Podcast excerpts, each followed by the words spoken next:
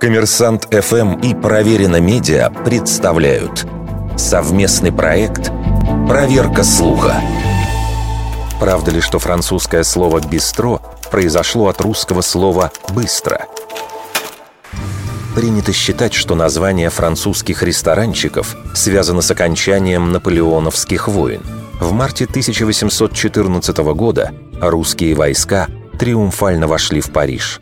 В отличие от офицеров регулярных армейских частей, рядовые казаки не знали французского языка, поэтому якобы подгоняли официантов в кафе и ресторанах криком «быстро-быстро». Отсюда и пошло «бистро».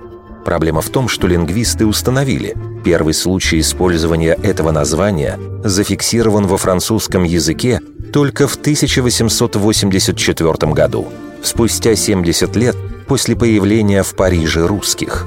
По версии составителей знаменитого словаря «Пти Робер», слово «бистро» имеет французское происхождение.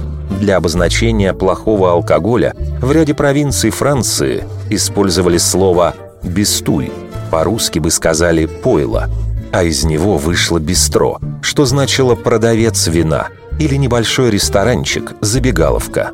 В пользу этой версии говорит и то, что в путеводителях по Парижу, изданных в XIX веке, нет ни единого упоминания ресторанов под вывеской «бистро», а увязка этого названия с русским словом «быстро» произошла не ранее середины XX века.